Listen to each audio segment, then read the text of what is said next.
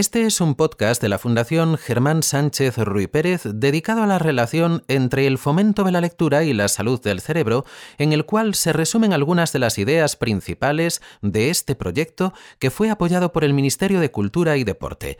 Esperamos que sirva para despertar tu interés sobre una faceta no muy conocida de la lectura y, sin embargo, llena de posibilidades para enfocar el fomento de la lectura de cara a mejorar la calidad de vida. Desde hace unos años, la Fundación Germán Sánchez Ruy Pérez ha venido trabajando para incorporar a los objetivos del fomento de la lectura una línea de trabajo orientada a la mejora de la salud del cerebro desde la perspectiva neuronal y psicológica. Con este fin integró el asunto en el grupo de líneas de trabajo de su laboratorio contemporáneo de fomento de la lectura. El punto de partida principal de este laboratorio de la Fundación era la tesis de que la actividad lectora puede generar reserva cognitiva. Antes de seguir, aclaremos que la reserva cognitiva es la cantidad y la calidad de nuestro capital intelectual. Sería algo así como un activo que tiene el cerebro para protegerse de la decadencia que acarrea el paso del tiempo o de las consecuencias de una enfermedad degenerativa. Por ejemplo, si una persona está predispuesta a sufrir demencia cuando llegue a los 80 años, cuanto mayor sea su reserva cognitiva, más tarde comenzará a experimentar los síntomas hasta el punto de que podría llegar a fallecer sin llegar a padecerlos. De acuerdo con recientes investigaciones neurocientíficas, la lectura es una actividad tan exigente para el cerebro que su práctica es capaz de generar reserva cognitiva. ¿Qué quiere decir eso? Pues que cuando leemos se crean nuevas conexiones neuronales y esto nos protege contra la degeneración cerebral y muchas de las enfermedades que ésta acarrea, como pueden ser el Parkinson o el Alzheimer. Hay reiterados estudios que demuestran científicamente los beneficios de la lectura para el cerebro. Por eso la Fundación defiende que ha llegado el momento de incorporar la lectura a las políticas de salud porque este impacto positivo se produce desde el mismo momento en el que se aprende a leer, la lectura es una especie de gimnasia para el cerebro. Esta afirmación se demuestra con un ejemplo. Un estudio realizado por Michael Skaida en 2017 con un grupo de mujeres analfabetas demostró que tras solo seis meses de aprendizaje lector se daban cambios en la neuroplasticidad del cerebro adulto. En concreto, en este estudio se observó que la neuroplasticidad cerebral inducida por el aprendizaje lector mejoraba la conectividad entre la corteza visual y otras áreas cerebrales implicadas. Se puede decir que a través del ejercicio de la lectura llevamos la contraria a la naturaleza, porque al leer se van creando continuamente nuevas sinapsis, es decir, conexiones entre neuronas, lo que ayuda a luchar contra el envejecimiento del cerebro. Por eso enfocarse en el fomento de los hábitos lectores desde la perspectiva de la protección de la salud tiene todo el sentido del mundo, y más teniendo en cuenta el gradual envejecimiento de la población. La lectura como elemento de la política de salud. Esto es lo que la Fundación Germán Sánchez Ruy Pérez ha querido promover ya desde antes de esta época de pandemia.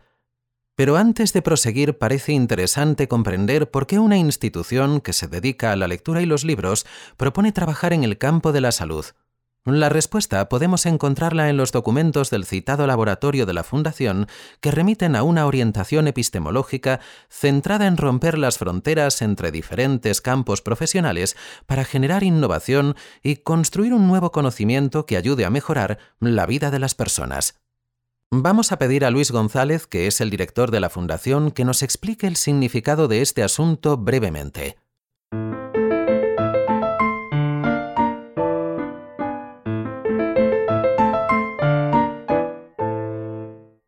Nuestra fundación utilizamos la expresión trabajar al otro lado de la frontera, lo cual quiere decir que nos interesa colaborar con profesionales de ámbitos diferentes al de la cultura y la educación, porque hemos comprobado que la innovación se dispara cuando aplicamos una mirada externa y usamos metodologías de otros campos. Esto ha funcionado así, por ejemplo, con el design thinking o con el análisis de flujos de usuario, metodologías que hemos acabado por adoptar como instrumentos habituales para crear prototipos en bibliotecas o para el sector del libro.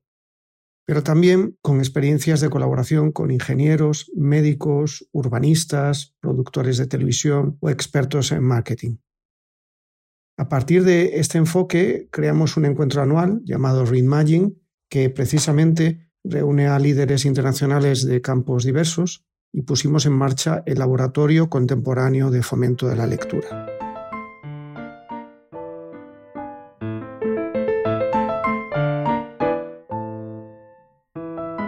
En este segundo caso, se trata de romper las inercias que pueden llevarnos a una mirada endogámica, en el sentido de que no traspasa nunca las fronteras de la lectura a la hora de enfocar su promoción. Y también es una estrategia más expansiva. Queremos potenciar nuestra labor con la propuesta de líneas de trabajo que impliquen un efecto beneficioso de la lectura en otros campos de la vida. Este es el caso del proyecto dedicado al fomento de la lectura, contemplado desde la perspectiva de la protección de la salud del cerebro. Y en realidad, este laboratorio es lo que nos ha permitido generar una estrategia, a la que hemos llamado mapa de la lectura, que vincula al hecho lector con seis impactos positivos para nuestra sociedad. Además de fomentar la salud del cerebro, la lectura es la clave para una educación eficaz. Es una forma de ocio que completa la vida de las personas. Es un factor que nos protege de la fatiga digital, genera riqueza y crecimiento económico y también desarrolla el pensamiento crítico. Por lo tanto, la primera etapa de estudio en el Laboratorio Contemporáneo de Fomento de la Lectura de la Fundación Germán Sánchez Ruy Pérez acabó implicando un cierto conocimiento sobre la complejidad que tienen las rutas paralelas a través de la arquitectura cortical para los sistemas neuronales de lectura, en esta andadura se ha trabajado con bastantes fuentes documentales y con la ayuda de neurólogos como el doctor David Ezpeleta, quien siempre recordaba la idea de Cajal. Todo hombre es, si se lo propone, escultor de su propio cerebro. El trabajo con numerosos artículos de revistas científicas y diversas monografías ha demostrado que la visión científica de este asunto aún no está cerrada. De un modo simple, podríamos decir que con una misma base empírica hay científicos que defienden una capacidad de adaptación del cerebro humano casi ilimitada, frente a otros que rebaten esta plasticidad infinita y encuentran una explicación en adaptaciones más limitadas de nuestra mente. Hay autores como Stanislas Duen que hablan de un reciclaje neuronal frente a nuestras importantes restricciones genéticas en la arquitectura del cerebro humano. Según este enfoque, nuestro cerebro no es una tabla rasa sobre la que se pueden acumular fácilmente las actividades culturales, sino un órgano cuidadosamente estructurado que se las arregla para adaptar algunas de esas partes con el fin de combinarlas y darles un nuevo uso que no estaba previsto, ni más ni menos que la lectura y la escritura. En los primeros meses de vida, el bebé tiene un cerebro sinestésico, repleto de conexiones cerebrales que buscan su función. Con el paso de los meses se produce una poda progresiva y ya se van forjando las vías visuales, motoras, auditivas y del lenguaje que va a utilizar.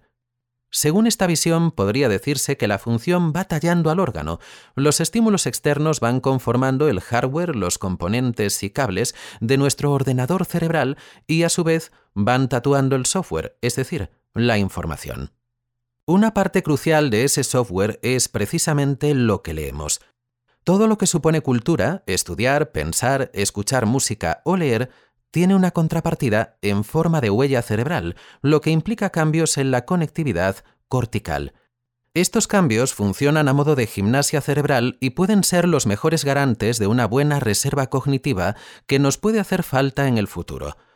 Además, el impacto positivo se incrementa cuando hay una socialización de la práctica de la lectura, si se habla sobre lo que se lee, como por ejemplo en un club de lectura.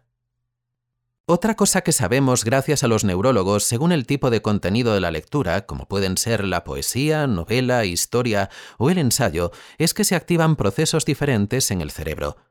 La novela de suspense, por ejemplo, estimula áreas en las que se procesa la cognición social y la memoria prospectiva, y esto es así porque formulamos hipótesis sobre lo que va a ocurrir a continuación.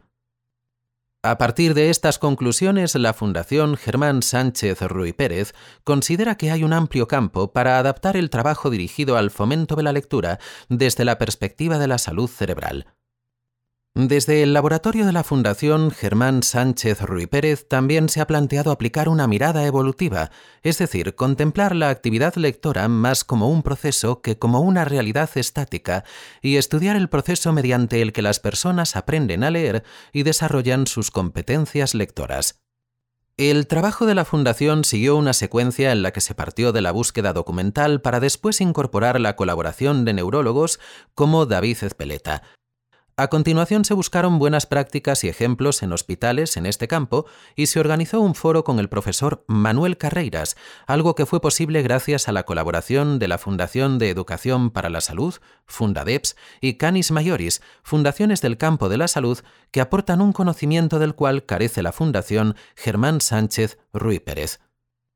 A partir de todos esos trabajos, la Fundación está difundiendo diferentes publicaciones y piezas, como este mismo podcast, con el objetivo de promover una transformación de las políticas públicas y las pautas de trabajo, tanto de los profesionales de la lectura como de los de la salud pública y los servicios sociales. La Fundación también ha incorporado la salud del cerebro como una de las seis dimensiones en las que el hábito lector impacta de manera positiva.